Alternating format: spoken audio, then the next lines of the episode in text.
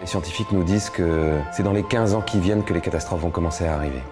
Changer le monde Quelle drôle d'idée Il est très bien comme ça, le monde, pourquoi changer On a exactement jusqu'en 2030 pour réduire de moitié nos émissions de, de gaz à effet de serre. Et vous, ça vous fait rire? Ne croyons pas que ce sont celles et ceux qui, ces dernières décennies, ont engendré les problèmes, demain porteront les solutions. Je ne crois pas au modèle Amish. How dare you? On en a vraiment, vraiment Bonjour et bienvenue sur Agissons, le magazine de la transition écologique, épisode 4. Alors la thématique aujourd'hui, elle me fait vraiment plaisir car ça fait longtemps que je voulais aborder ce sujet. Et aujourd'hui, nous allons parler de l'art dans l'écologie et de l'écologie dans l'art. À l'heure où on parle d'urgence climatique, de sixième extinction de masse, est-ce que face à ces enjeux, l'art a encore sa place? Et laquelle? On va discuter de tout ça avec Maxence qui m'accompagne à l'animation. Salut Maxence Salut Magali, salut tout le monde Et je te laisse nous annoncer le sommaire Et oui, aujourd'hui on ne va pas vous proposer une banale émission, mais une véritable œuvre d'art radiophonique, enfin on l'espère. On commence avec Anna qui nous parlera de la programmation d'Utopia, vous n'avez pas, pas pu manquer ça dans les rues, et de Tutopia qui est le contre-pied de ça. On enchaînera avec Mathis qui nous expliquera pourquoi le récit est nécessaire dans l'art. Et enfin Manon qui nous parlera d'une exposition photographique pas comme les autres, pensée en partenariat par la, avec et l'agence de la photographie Light Motive. Vous êtes sur RPL Radio, vous écoutez Agissons. Agissons. Agissons. Alors l'art et l'écologie, ça ne donne pas de l'hymne de nos campagnes de trio et pourtant il y a plusieurs courants à distinguer. On peut faire de l'art dans la nature par exemple sans forcément que l'artiste soit politisé ou militant il existe plusieurs formes et degrés d'engagement.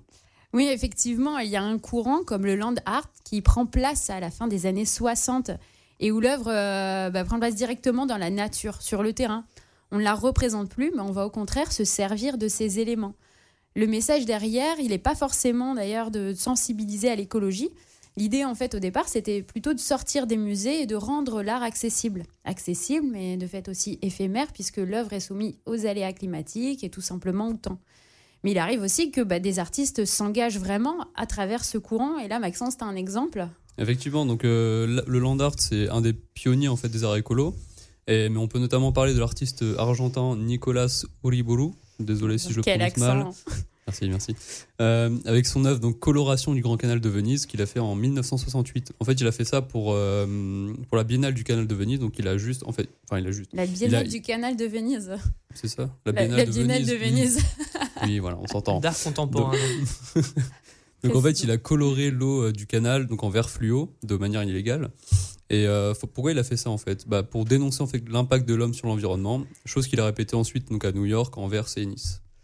Et euh, il y a aussi un autre, euh, un autre courant assez important dont on voulait vous parler, c'est l'arte povera. Donc c'est en italien, l'art pauvre. C'est un, donc c'est un mouvement italien. Il vient euh, vraiment en fait à ce moment-là, à la réponse. Alors je dis à ce moment-là, à l'époque en fait, à la fin des années 60, hein, c'est la même époque que le land art. Il vient en réponse à la société de consommation et d'hyper-industrialisation qui était donc en plein essor. on va prôner en fait le geste pauvre et l'utilisation de matériaux trouvés à leur état naturel on déjoue la représentation de l'art en dépouillant vraiment l'œuvre d'une certaine sophistication de l'époque, en simplement présentant les éléments. Mais euh, donc il y a aussi d'autres courants. On peut parler de l'art in situ, le recycled art ou le snow art. Donc euh, l'art in situ, c'est vraiment de poser un objet dans la nature et le laisser évoluer. Le recycled art, c'est euh, bah, utiliser donc des matières recyclées pour faire des œuvres. Et le snow art, c'est faire des, dessins, des tracés dans, dans la neige. Ah oui, j'avais déjà vu ça, un mec qui faisait des espèces de rosaces énormes. C'était magnifique. magnifique. Euh, enfin, voilà, vous, on vous laissera aussi regarder sur, euh, sur Internet un peu toutes ces références. Bon, finalement, en fait, on voit avec tous ces exemples que bah, en fait, l'écologie, c'est un enjeu majeur depuis des décennies et encore davantage aujourd'hui. Et donc, forcément, les artistes s'emparent de ce sujet c'est son rôle. Alors nous, on va pas vous faire euh, tout un historique de l'écologie dans la pratique artistique, mais on veut plutôt euh, se questionner avec vous sur la place de l'artiste, la place de l'art, et puis vous montrer que ces deux thématiques sont très liées, et ce aussi tout près de chez nous. Très proche de chez nous, à Lille et dans la métropole. C'est d'ailleurs Anna qui va nous en parler. Oui, exactement. En fait, je suis euh, super contente parce qu'en ce moment, à Lille, on utilise l'art pour mettre en avant la nature avant l'humain. Donc je vous explique, euh, c'est l'île 3000, je ne sais pas si vous connaissez l'île 3000, c'est quand même assez connu, euh, qui organise Utopia, donc euh, ça aussi ça a fait du bruit. dans la métropole lilloise. Euh, et du coup, ça dure pendant quelques mois. Ça a commencé là en mai et ça a terminé en octobre. Euh, donc j'imagine euh, Utopia, vous connaissez, vous avez peut-être déjà euh, regardé ou fait la parade euh, Utopia. Ouais, moi je suis allée à la parade, j'ai déjà fait deux expos, celle de l'Hospice Comtesse et du Tripostal. Ok. Et euh, c'est top, mais je vais pas euh, spoiler ta chronique. Ouais, vas-y. non. Mais en fait, je vous, je vous explique, euh, l'île 3000, c'est euh, c'est eux qui organisent du coup Utopia. Euh, et, euh, mais c'est quoi l'île 3000 En fait, c'est une association euh, qui organise du coup des grands événements culturels à Lille. Et ça a été créé en, suite à, en 2004, en fait, euh, Lille qui est devenue la capitale européenne de la culture. Je sais pas s'il y en a ici qui sont assez vieux pour s'en souvenir. Merci. Ah oui. En tout cas, euh, cette année-là, ça a créé une grande énergie créatrice et, euh, et un grand euh, engouement populaire. Euh, et du coup, l'île 3000 euh, a été créée suite à ça pour que l'arrête- euh, pour que l'aventure pardon, ne s'arrête pas ici. Et du coup, ils ont créé quelques années plus tard euh, la première édition thématique, euh, Bombay Source. Non, Bombay, Bombaiser, je crois. Autre- je crois que c'était le, le jeu de mots avec Bombay et, bombe, et l'expression bon baiser de. Ok, Donc là, c'était baiser de Lille. Bah, parfait, Et c'était du coup sur l'Inde. T'inquiète, je suis assez vieille pour connaître du coup. Ouais, je suis trop jeune. Bref, et du coup, ensuite, euh, il y a eu Europe euh, XXL, ensuite Fantastique 2012, Renaissance, Eldorado. Euh, et en fait, c'est un ensemble de projets euh, d'envergure, d'expositions, de métamorphoses urbaines.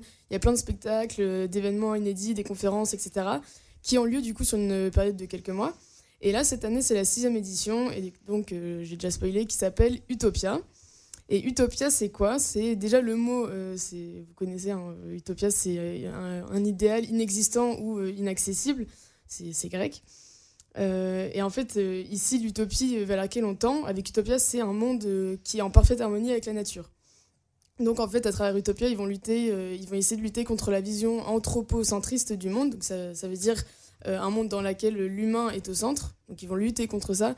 Et pour ça, ils vont proposer des visions du coup d'artistes, d'inventeurs, de créateurs, de, scientifiques qui interrogent la, la hiérarchie du coup entre les hommes et la nature. Mais il y a certaines personnes, comme par exemple des artistes lillois ou encore des militants associatifs, qui euh, considèrent que les actions de Utopia euh, sont hypocrites. Donc je vais expliquer, euh, je vais expliquer ça un peu plus tard. Mais d'abord, je vais un peu présenter du coup ce que c'est le Tutopia du coup. Donc c'est un collectif qui dénonce les actions de l'île 3000. Euh, donc c'est un collectif qui s'appelle Tutopia, donc c'est-à-dire Utopie qui tue. Et c'est né en 2019 suite euh, à la saison Eldorado. Et du coup, en marge de cette saison, ils ont organisé euh, la saison El Nord Pas-de-Calais. Euh, El Nord Pas-de-Cadeau, pardon. c'est tout le but du jeu de mots. Et du coup, cette année, en mai, ils ont fait leur propre parade pour la première fois. Mais du coup, c'était la parade de l'île 3000, mais version honnête. Donc ça veut dire qu'ils ont proclamé que les motivations de la parade, c'est les, grands les grands investisseurs. Mais c'est aussi, je vais y revenir un peu plus tard. La parade est présentée comme une fête populaire, mais une fête populaire n'est pas faite par les, pour les gens, pardon, mais avec les gens. comme le carnaval chez nous. Au carnaval, le peuple prend la main, il crée. Voilà, merci Mathis d'avoir incarné du coup Thomas, le porte-parole de Tutopia. Euh, en fait, euh, en disant ça, il dénonce le fait que la vraie culture euh, locale, elle est mise sous silence. En fait, euh, avec euh, Utopia et avec euh, les, les parades de l'île 3000, en fait, euh, les artistes de l'île ne sont pas représentés. Et, euh, et quand ils veulent participer aux parades, ils ont le droit, mais à condition d'adhérer à ce que l'île euh, 3000 propose. Donc ils ne vont pas pouvoir euh, apporter leurs propres idées, leurs propres créations. La culture est utilisée par les dirigeants pour développer l'économie. Donc, merci encore une fois, euh, Mathis. En disant ça, du coup, euh, effectivement, la, la culture est utilisée par les dirigeants pour développer l'économie. Et en fait, du coup, ils vont s'accaparer de sujets à la mode afin de séduire un maximum de population. Euh, mais en fait, on, se rend compte que du coup, ils n'ont pas forcément de réel intérêt pour les causes éthiques, euh, humaines et écologiques qu'ils défendent. Et d'où le fait que le collectif, euh, du coup, Tutopia traite euh, l'île 3000 d'hypocrite. Et, euh, d'où la, parade de l'honnêteté euh, où ils dénoncent euh, des mauvaises motivations, du coup. Donc, pour vous donner un, exemple concret, euh, Utopia, du coup, travaille en partenariat avec Auchan. Et donc, euh, euh, vous connaissez tous la guerre en Ukraine euh, en ce moment, du coup, euh, à cause de, de Vladimir Poutine. Et en fait, suite à ça, les entreprises françaises partent de la Russie par, soli- par solidarité pardon, avec l'Ukraine. Euh, mais par contre, Auchan y reste parce que euh, sinon, euh, ils perdent 10% de leur chiffre d'affaires. Donc, euh, il y a actuellement des bombes qui pleuvent sur les civils de l'Ukraine. Mais Auchan ne quitte pas la Russie et la ville de Lille ne refuse pas, euh, enfin refuse pas l'argent de, de son partenaire Auchan. Et oui, en effet, je trouve qu'il y a une ambiance de compétition entre les salariés euh, à l'île 3000. Merci Mathis. Donc là, tu incarnes Fred qui a été interviewé euh, dans le journal La Brique euh, et qui lui a travaillé pour l'île 3000 et qui parle de l'ambiance de travail là-bas qui est aussi euh, critiquée parce qu'en fait, c'est une équipe, enfin l'équipe permanente de l'association qui se limite à une dizaine de CDI seulement et après tout le reste c'est des CDD. Et en fait, les, les gens sont embauchés au SMIC alors qu'ils ne comptent pas leurs heures de travail parce qu'en fait, il y a vraiment une grande compétition pour euh, essayer d'avoir le plus de chances d'obtenir un contrat long, euh, par exemple. Et du coup, euh, les gens euh, ne comptent pas leurs heures et travaillent énormément pour un SMIC. Et il y a des inégalités de salaire. Enfin, par exemple, le directeur artistique qui gagne 4300 euh, par brut euh, alors qu'il travaille 9, euh, 9 heures de, par semaine. Donc, euh, donc malgré ces arguments euh, qui sont utilisés par Utopia, on, peut dénoncer Utopia. Euh, mais il y a aussi des objectifs qu'on peut considérer positifs. Par exemple, euh, ils traitent euh, malgré tout la question du réchauffement climatique et à travers l'art et la culture. Ensuite, ils ont des objectifs de faire rayonner le territoire en mettant en avant la nature. Euh, objectif d'augmenter l'attractivité de la métropole européenne de Lille à l'international et de favoriser du coup le tourisme et la venue de jeunes cadres, ce qui va permettre une relance de l'économie. Il y a aussi l'adjectif d'augmenter le sentiment d'appartenance de la population, à un grand ensemble métropolitain. Donc, du coup, il y a quand même euh, du positif, mais je voulais euh, vous poser un peu la question par rapport à votre avis du coup sur le sujet, si d'après vous, ce serait bien de boycotter euh, euh, les, tout ce qui est organisé par l'île 3000, ou, malgré tout, euh. En fait, elle est super dure ta question et en même temps, c'est hyper intéressant. C'est-à-dire que là, tu parlais de l'intention. Euh, Est-ce qu'ils ont vraiment l'intention euh, de. euh, Enfin, tu vois, tu parlais d'effet de mode. Bah oui, alors l'écologie, entre guillemets, c'est à la mode. Donc, ils s'emparent du sujet. Et en même temps, je te disais, pour le coup, je suis allée voir deux expositions. Celle du tri postal, elle, elle met en avant des artistes qui sont vraiment engagés, qui font vraiment réfléchir le, le- visiteur. Ce serait quand même, ce serait dommage aussi de s'en priver. Ouais, c'est ça. Euh, après, euh, après, effectivement, il y a plein d'arguments euh, qui, qui font réfléchir dans les, dans les mécènes, du coup. Et, puis, et puis, ça veut dire aussi qu'il y a beaucoup d'argent qui est donné à ce programme culturel au détriment justement d'autres d'autres projets culturels, artistiques, peut-être plus locales. Ouais, c'est ça. Et, euh, et c'est c'est pas facile. Et en même temps, euh, c'est c'est- c'est tellement intéressant aussi ce qu'ils proposent. Ouais, c'est ça. ouais. Et je pense que c'est hyper important aussi de vraiment mettre en avant euh, Tutopia aussi. Bah ouais, Euh, c'est bien. malgré le fait qu'on participe euh, à des événements de- d'Utopia. euh. Mais justement, Utopia, euh, je pensais que c'était une réponse à Utopia euh, de cette année, alors que tu as dit que ça existait depuis 2019, mais Non. s'il s'appelait Utopia. Non, non, Non. non, non, en Ah. fait, c'est, euh, c'était Elnor Palcado qui avait été en réponse à Eldorado, mais en Ok, fait, c'est le même, euh, Ouais, même collectif. c'est juste que du coup, à chaque, euh, à chaque programme de l'île 3000, Et il, Il- il- il- il il détourne ont une le nom. euh, Ouais. Ça, c'est bien trouvé. Ouais. Ils, ils sont forts. mais, euh, mais ouais, non, mais bah, après, c'est, voilà, c'est ça. C'est bien de parler des deux et de mettre en avant euh, ces deux-là. Mais aussi, euh, j'avais fait du coup la parade, et vous aussi, je pense. euh, du coup, la parade d'Utopia, et enfin, l'ambiance, elle était incroyable et tout, et ce qu'ils présentaient, c'était super beau. Mais euh, du coup, c'est ce que je disais tout à l'heure, euh, j'ai pas l'impression que c'était très écolo en termes de consommation et tout ça. Ben, vous, bah moi, enfin, j'y suis allée. Il y a un peu les deux, c'est-à-dire que d'un côté, tu as des gros camions qui roulent hyper lentement parce que tu as des chars en fait et il Ouais, faut les ça. voilà. Et d'un autre côté, il y a un moment de loin, j'ai commencé à voir des espèces de bouts de je sais pas quoi. Vous voyez les, les, les toiles d'araignée un peu à Halloween ou alors les cheveux Ouais. d'ange à Noël. Voilà, on voyait ouais. ça voler, etc. Et je me dis, Oh, mais c'est dingue, mais c'est dingue, ils ont quand même pas fait ça, ils sont quand même pas bêtes pour faire un truc écolo et de balancer des espèces de plastique ou je sais pas, ou du coton comme ça. Enfin, et en fait, quand, quand le char est passé, c'est de la barbe à papa. Ah, c'est là-bas. Ah, ok. Ouais, c'était de la. Mais ouais, et il y avait des espèces d'énormes, euh, d'énormes trucs qui lançaient. euh.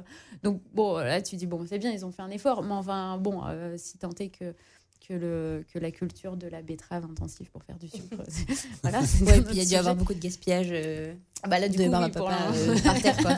on ne gaspille pas la barbe à papa Quand même. Bah, mais moi j'étais un peu déçu, j'ai pas, pas pu aller à la parade. J'étais le lendemain sur l'île, euh, je me suis dit, ouais, on va passer par la grande place, c'est sympa, on va voir les installations. Que dalle, j'ai fait, bah pourquoi si peu en fait? Sur la Grand Place, il n'y avait plus rien. Moi, j'avais vu les photos de la, la parade. tout. Avec les fleurs, etc. Ouais. ouais, Et il n'y avait que dalle. J'étais un peu, un peu chafouin. Bon, eh ben, en tout cas, du coup, on voit, euh, on, enfin, on, on voit que c'est pas, euh, que c'est pas si simple finalement de d'être, euh, de proposer une, une programmation culturelle écologique. Et euh, mais, mais ça montre aussi qu'il y a des artistes qui s'engagent. Et on va aller un petit peu plus loin avec, avec Matisse, qui va Oui. cette fois-ci nous parler du, de, de l'importance en fait du récit dans, juste, dans l'art. C'est ça exactement. Et plus précisément, en fait, de la mise en récit. Donc, euh, et on va voir pourquoi cette, euh, cet outil est indispensable pour mener à bien donc la transition écologique et énergétique qui s'impose à nous. Donc le tout euh, sous le prisme, tu l'as dit, hein, et de l'émission de l'art, qui vous le verrez, donc est un facteur indispensable à l'approche narrative, autrement dit la mise en récit. Bon, tout d'abord, cette mise en récit, c'est quoi? C'est le fait de construire une histoire pour donner envie, pour susciter le désir. Du style, cher auditeur, chère auditrice, je vous conseille de rester jusqu'au bout de l'émission. À la fin de celle-ci, nous ferons gagner 10 000 euros à l'un d'entre vous. C'est vrai? Oui. Vendeur, n'est-ce pas? Euh, Donc si ça vous fait penser au marketing, c'est normal. Vous n'avez pas totalement tort. L'approche narrative n'est rien d'autre que du storytelling que nous, retrouvons total, que nous retrouvons au cœur du système capitaliste. Avoir une grosse voiture, voyager plus loin, travailler plus pour gagner plus, mais pas que. C'est là toute la force de cet outil. Chaque société, si elle veut, faire, si elle veut, si elle veut faire envie, pardon, si elle veut prospérer, doit se vendre, doit faire rêver. La guerre froide, si on caricature, c'est quasiment une guerre entre publicitaires. Le plan Marshall, euh, ce n'est pas que de l'argent pour reconstruire l'Europe, c'est aussi des millions de cigarettes Marlboro, des films hollywoodiens à l'appel à la gloire des US, dont le fameux Capitaine America. Si les États-Unis ont gagné, avec des guillemets, face à l'URSS, c'est pas forcément parce qu'ils avaient de plus gros bras, mais c'est surtout parce qu'ils ont su faire rêver. On parle de rêve américain. Mais d'ailleurs, à l'époque de la, de la guerre froide, ça faisait partie un peu du, du, du deal Mm. aussi. Enfin, pas de la guerre froide, pardon, de, de l'après euh, de la, à l'après la Seconde Guerre mondiale. Oui, oui, c'est ça. Les États-Unis ont aidé la France à condition qu'il y ait aussi la culture américaine qui arrive Ouais. vraiment en France. Ouais, bah, totalement. Power. Exactement. Voilà, c'est ça. Bah, Ouais. Déjà, les, les États-Unis voulaient carrément faire un gouvernement à eux, en fait, en France. Et donc euh, voilà ce que je disais, on parle de rêve américain et donc euh, pas de rêve hein, communiste. Donc le revers de la médaille, hein, c'est ce qu'on c'est ce qu'on en déduit, c'est que hum, le revers de la médaille pardon de la mise en récit, c'est qu'à trop insinuer qu'il n'y a qu'une seule bonne manière de penser, qu'une seule bonne manière d'agir, ben, on tombe dans quoi? Dans la propagande. Mais aujourd'hui, force de, de constater que le récit capitaliste s'est installé dans presque tous les pays du monde, même dans la Chine dite communiste. Donc, vous apprécierez la contradiction. Amenant donc le monde dans une impasse, comment avoir une croissance infinie dans un monde aux ressources finies? Ne cherchez pas, c'est pas possible. Comme on l'a déjà dit de nombreuses fois dans cette émission, les deux derniers siècles d'histoire euh, ont ancré dans nos imaginaires l'idée que le progrès s'illustrait par des machines, un confort individuel et une euh, mainmise totale sur l'environnement. Or, cette histoire nous emmène tout droit dans le mur climatique. Et le but maintenant n'est plus de l'éviter, mais de se préparer à l'encaisser. Pour cela, nous avons besoin de nouveaux récits alternatifs pour imposer une transformation profonde et non superficielle. Trier ses déchets et rouler à l'électrique ne va pas suffire. hein. Le but est de trouver d'autres repères que la société veut imposer et de s'orienter vers un monde plus juste socialement, économiquement et écologiquement. Pour cela, quoi de mieux que des artistes pour nous aider à éclater les cadres conceptuels déjà en place et à inventer de nouveaux imaginaires? L'art peut alors prendre la forme d'un catalyseur dans la transition écologique actuelle et s'étendre au monde entier, car je vous le rappelle, l'art est un langage universel. Et puis, dans la transition écologique, tout ne se compte pas. Il y a des choses immatérielles qu'on ne peut pas mesurer, qu'on ne peut pas comptabiliser. La croyance en un monde plus juste, les liens entre les personnes, si cela, on ne peut pas, on peut mal le mesurer, malgré tout, on peut le transmettre, le sculpter, le peindre, le chanter, l'écrire, le compter, ou encore le diffuser. On peut faire preuve de créativité et d'imagination. Bah, ça tombe bien. Je vais prendre l'exemple du cinéma. On considère souvent le cinéma comme ben, un septième, le septième art. Et ben, le cinéma peut devenir un levier de transformation au service de la mise en récit de cette transition écologique, du coup. Cyril Dion, Marion Cotillard et Magali Payerne l'ont bien compris. En créant leur société de production, non pas d'Utopia, mais la Nutopia, donc beaucoup d'Utopia dans l'émission, et de produire des récits ambitieux pour imaginer un monde soutenable et désirable. Car, comme Cyril Dion le rappelle, donc là je le cite, aujourd'hui, quand on parle de futur au cinéma, il s'agit souvent d'histoires apocalyptiques du genre Mad Max, donc c'est-à-dire des déserts à perte de vue, guerre de l'eau, lutte pour la survie, ou bien, poursuit euh, Cyril Dion, de fantasmes ultra-technologiques. Et là, on pense notamment à Elon Musk, à Jeff Bezos, etc., qui promettent monde et, qui promettent monde et merveilles Mm. en se basant sur la géo-ingénierie, euh, euh, en oubliant donc la finitude de notre monde et l'importance ben, du monde vivant. Euh, et donc c'est grâce à cette société de production qu'ils entendent donner naissance à des récits, donc là je cite encore, pour imaginer un futur désirable, écologiquement soutenable et socialement juste, et ainsi ouvrir bah, une troisième voie et une autre manière d'envisager le futur. Mais c'est vrai que là, en fait, on se rend compte à quel point c'est important, euh, justement, la mise en récit, que, comme tu le disais. hein, on entend souvent euh, maintenant, quand on imagine le futur, c'est euh, pas forcément euh, joyeux. Et, euh, et puis, on tombe vite aussi dans des caricatures dès lors qu'on parle d'un futur écologique. Il faut forcément revenir au modèle Amish, comme dirait un certain président. et, euh, et qu'on a mis d'ailleurs hein, dans, notre, dans notre générique. C'est pas pour rien, c'est parce que finalement ça stigmatise et que c'est important en fait de, de, de réinventer, enfin d'inventer des, des, des, des futurs qui sont en fait euh, très sympas et écologiques et, sou- enfin, et, et, euh, Et- désirables et souhaitables. Et pas que dans le cinéma, dans tous les arts quasiment, hein, dans les jeux vidéo, dans les séries, dans enfin, plein d'arts. Moi, moi, du coup, j'ai un message à faire passer à Cyril Dion s'il nous écoute. Parce que la plupart des films que j'aime bien, souvent, sont tirés de livres. Et euh, là, d'ailleurs, je suis en train d'en lire un qui s'appelle euh, Ecotopia, encore d'Utopia, et euh, de Ernest Kallenbach. Ce qui est trop marrant, c'est que c'est un, bouquin qui date de- des années 70. Et en fait, je vous le pitch vite fait. Euh, c'est quatre États des, Éta- des États-Unis qui font sécession. Donc, c'est les États euh, de, l'Ouest euh, des États-Unis pour créer en fait une société un peu radicale écologique où ce sont les femmes au pouvoir, l'autogestion, la décentralisation, les 20 heures de travail hebdomadaires, le recyclage, etc. Enfin, plein de choses qu'on évoque de plus en plus à notre époque, ça date des années 70.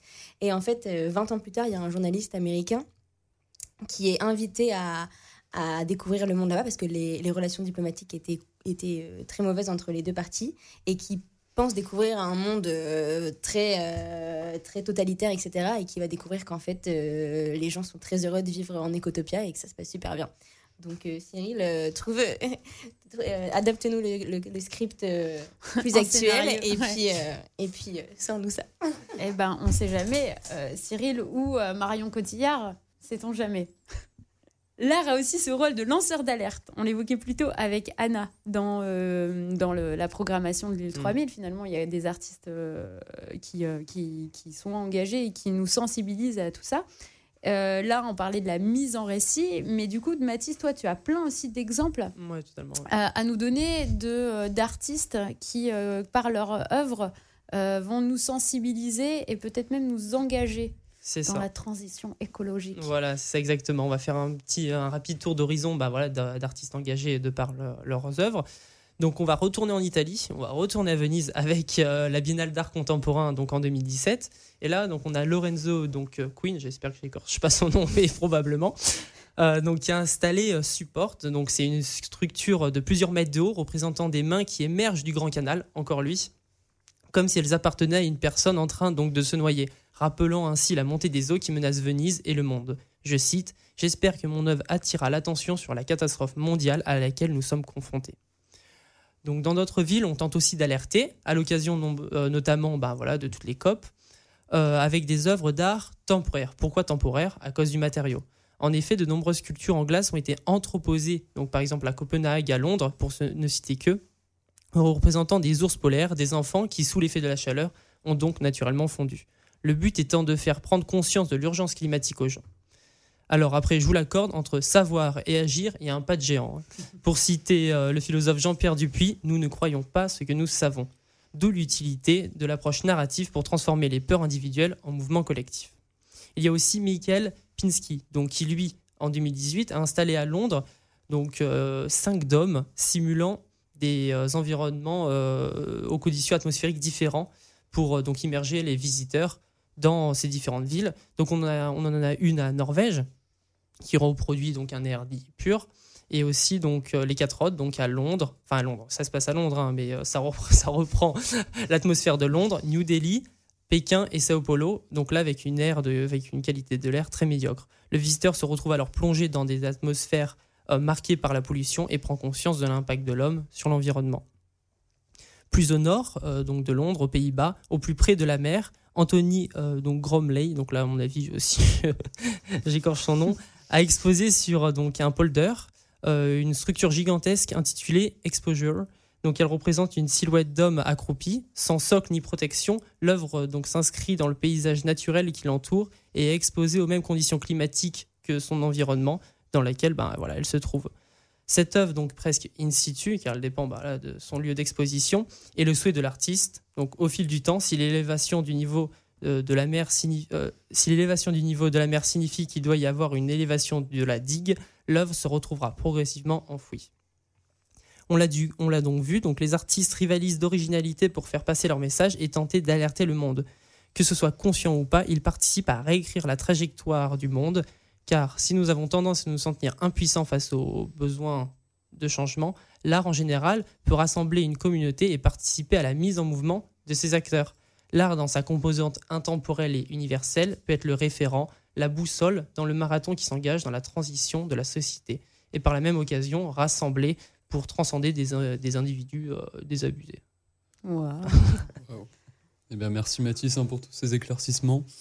Euh, on va continuer à parler récit et mise en contexte avec Manon, mais avant ça, on va faire une petite pause. On, a, on en a besoin avec euh, Je suis un homme de Zazie.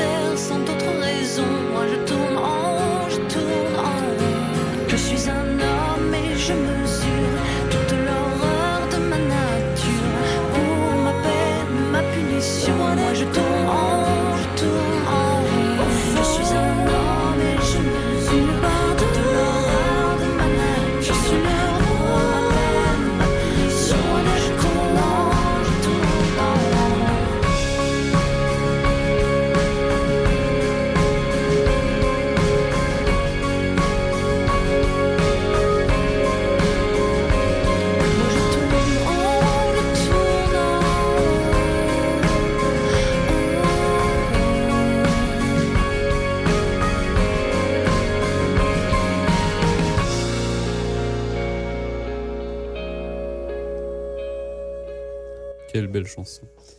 Donc, euh, chose première, chose due, on enchaîne avec euh, Manon. Et oui, quand l'art devient un outil pédagogique. C'est donc ce que je vais vous parler aujourd'hui, une exposition photographique pas comme les autres.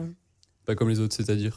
Bah, vous êtes d'accord avec moi, une exposition photo en général, euh, on, est dans, on est des simples spectateurs, et essayant de deviner ce que le photographe a essayé de nous faire voir. Eh bien, en 2015, à l'occasion de la COP21, l'AMRES et l'agence Leitmotiv ont fait le pari d'un dialogue en images entre artistes et citoyens pour figurer collectivement des enjeux du changement climatique. C'est là qu'est née l'exposition pour une poignée de degrés. Mais non, pour une poignée de degrés. Je ne sais s'il y en a parmi vous qui la connaissent. Sinon, je vais vous expliquer. Moi, je la connais. Ah. Pas moi, pas moi, raconte. Du coup, la construction de l'exposition s'est réalisée en plusieurs étapes. Tout d'abord, l'AMRES et Éric Lebrun, photographe, commissaire de l'exposition pour l'agence Leitmotiv, qui est d'ailleurs un pôle photographique basé à La Madeleine et également une maison d'édition depuis 2007. Ils ont sélectionné 10 œuvres photographiques choisies pour leur force poétique et symbolique. Elles évoquent le défi climatique de front ou indirectement. Je vous en ai imprimé quelques-unes après, vous verrez. Et, euh, et ensuite, le public a été invité à répondre visuellement à ces 10 œuvres initiales en postant ses propres images sur un site internet dédié. Ah, du coup, donc répondre visuellement, euh, explique-nous comment ça, comment ça fonctionne. À chacun son regard, à chacun sa compréhension. Euh, via le site degré.photo, les participants étaient invités, dans un premier temps, à s'imprégner des 10 œuvres, puis à publier sur le site des photographies issues soit de leur archive personnelle, qui faisaient penser à la photographie ou qui évoquaient pour eux une même thématique, une même émotion, ou bien ils pouvaient simplement cliquer sur des prises de vue qui avaient été pensées délibérément euh, pour la photographie initiale. Libre à eux d'attribuer un titre ou non ou une légende à cette photo. L'exposition évolutive a intégré au fur et à mesure de nouvelles réponses visuelles sur les plus de 700 publiées sur le web. D'ailleurs, l'exposition est évolutive et donc si vous voulez participer, vous pouvez toujours.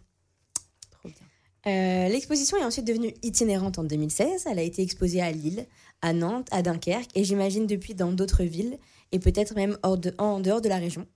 Les œuvres grand format sont entourées en fait de nuages d'images. Euh, donc les images que les autres personnes euh, qui ont été sélectionnées sont en plus petites un peu autour.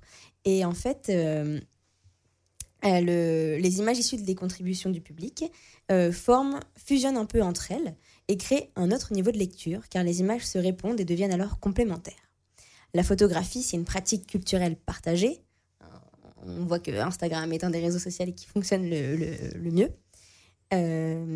Est un langage universel et ici elle nous aide à, fi- à figurer des enjeux du défi climatique mieux que par de longs discours. L'image se charge de plusieurs significations. Elle invite le spectateur à une réflexion personnelle sur sa place dans le monde, sur notre capacité collective à présenter notre seule planète habitable, et donc au gré des photographies postées sur ce site, un récit collectif et visuel s'est formé progressivement qui interroge notre rapport à la nature, notre façon d'habiter le monde, l'inégale position des uns et des autres. Alors ok, c'est hyper original, mais ce format donc euh, participatif. Mais euh, pourquoi c'est plus pédagogique en fait qu'une euh, exposition, on va dire classique au final? En fait, l'aspect pédagogique de l'exposition a émergé en 2018. À ce moment-là est produite une nouvelle version de l'exposition qui devient magnétique et manipulable par le public. Les visiteurs peuvent recomposer à l'infini les 10 panneaux de l'exposition. L'exposition peut donner lieu à grande diversité d'approches et de programmations parallèles, des visites commentées, une animation découverte ou une exploration, atelier photo, atelier climat. Et l'exposition pourra donc s'inscrire totalement dans une saison culturelle, dans l'animation d'un plan climat, dans un projet pédagogique ou universitaire une programmation associative, un festival, partout. La démarche est euh, appropriable par des animateurs médiateurs ou enseignants en sciences de l'environnement, en littérature, éducation artistique, etc., qui souhaitent aborder le changement climatique, la question du paysage, la sobriété énergétique. Moi, par exemple, j'ai eu la chance de participer à cette version quand j'étais en service civique et j'ai adoré. Euh, L'animation a été réfléchie pour faire amener le public à se poser des questions, L'objectif étant de réussir à saisir les causes, impacts et solutions au changement climatique à travers l'image, d'exprimer et comprendre ses émotions face au risque climatique, de suivre et participer à un récit collectif visuel autour du défi climatique, et peut-être, qui sait, à faire naître chez les participants une volonté d'action en faveur du climat. Et du coup, j'ai eu aussi de vous faire participer, vous aussi. Mais ouais, mais alors attends, comment Explique-nous tout. Je vous ai donc envoyé et en amont, enfin, je vous ai montré tout à l'heure euh, dix- Oui, les c'est 10 vrai. œuvres photos, et je vous ai demandé d'en sélectionner une et de venir avec une de vos photos ou une autre image euh, pour lui faire écho. L'exposition met le doigt sur différentes thématiques, du coup le rapport à la nature, habiter le monde et inégale position face aux défis climatiques. On va, on va donc voir les sujets qui ont évoqué chez vous une émotion particulière. Alors, qui a fait ses devoirs? Moi, je les ai fait. Moi, j'ai sélectionné une, une photo tout à l'heure qui me, qui me parlait vraiment spontanément. Mais vous n'avez pas forcément tous euh, ramené l'autre photo, mais c'est pas très grave. L'exercice va être un peu compliqué pour vous parce qu'on est à la radio et vous allez devoir parler d'une photo. Donc Maxence, est-ce que tu peux nous décrire euh, la photo que tu as sélectionnée? C'est bien, il y a le pouvoir de l'imagination là de... pour les auditeurs. Alors en fait, on a donc j'ai devant moi une photo donc euh, dans un milieu montagneux, donc c'est une sorte de, glacier. Je suis pas expert en montagne, donc pour moi c'est un glacier. Euh, et en fait, donc au premier plan, on a une, une sorte de ceinture de, feu, de flamme. Je sais, je pense pas que ça, ait- ça a été retouché. Euh, devant en fait un ouais un lac. Et voilà, donc ça fait le- comment dire l'opposition entre glace et, et feu. Et bah moi ça m'a ça m'a vraiment inspiré, ça m'a touché. Et donc ça a été fait euh, par euh, Simon Norfolk en 2014. Et donc le c'est le glacier Lewis donc euh, au Mont Kenya. Euh, donc la photo a été faite en 87, c'est ça? Non, euh, la photo a été en 2014. Ok. Et en fait, la, la date, je vais t'expliquer pourquoi. Allez. Mais euh, c'est, il, il parle dans, dans, dans son explication justement de, ce, de cette opposition glace-feu. Euh, il faut savoir que la ligne de feu, elle a été faite euh, grâce à ce qu'on appelle une pause longue en photographie. Donc il y a quelqu'un avec une torche qui, euh, qui est passé et elle a pris, euh, ça a pris une, une vingtaine de minutes pour réaliser cette photo. Et en fait, cette euh, ligne de feu, elle n'est pas là au hasard. Est-ce que tu as une idée de ce qu'elle peut représenter et pourquoi 1987 Ah, il n'y a pas eu un Ah, feu c'était en fait. Ça doit être le niveau de, de glace ou de neige C'était avant. c'était la, Ah ouais. la taille euh, de, en 1987 du glacier. Et en fait, c'est pour montrer euh, maintenant en 2000 enfin, en 2014 euh, le niveau de recul du glacier par rapport à sa taille en 1987. Ah, mais c'est hyper intéressant du coup. Et du coup, c'est c'est tiré de la série When I Am Laid in Earth, du coup de Simon Norfolk. Et, euh, et c'est un- dans un projet international intitulé Project Pressure qui vise à documenter le recul, euh, le recul des glaciers. Et, euh, et du coup, ils ont vraiment travaillé avec des pros, euh, des scientifiques euh, pour, euh, pour faire cette ligne de feu. Et alors, euh, juste pour les auditeurs, euh, il suffit de taper. euh, Oui, j'allais. Oui. Vas-y. Euh, bah, le, le, le nom de la- de l'artiste, on va le répéter, Simon Norfolk et euh, Glacier Lewis, Mount Kenya. Mais est-ce que avec le, en tapant poignée de degrés, euh, oui, sinon, on euh, peut sur le site toutes les que j'ai parlé tout à l'heure, ouais, euh, c'est, euh, je l'avais dit, euh, degré. On, on va, on va vous le redire. Ouais, le euh, degré après. point photo, Degré point euh, au pluriel. Oui, c'est ça. Et du coup, voilà pour Maxence. Ensuite, euh, Anna, tu as aussi sélectionné une image, une photo, une œuvre. Alors, du coup, il faut que je la présente Ouais.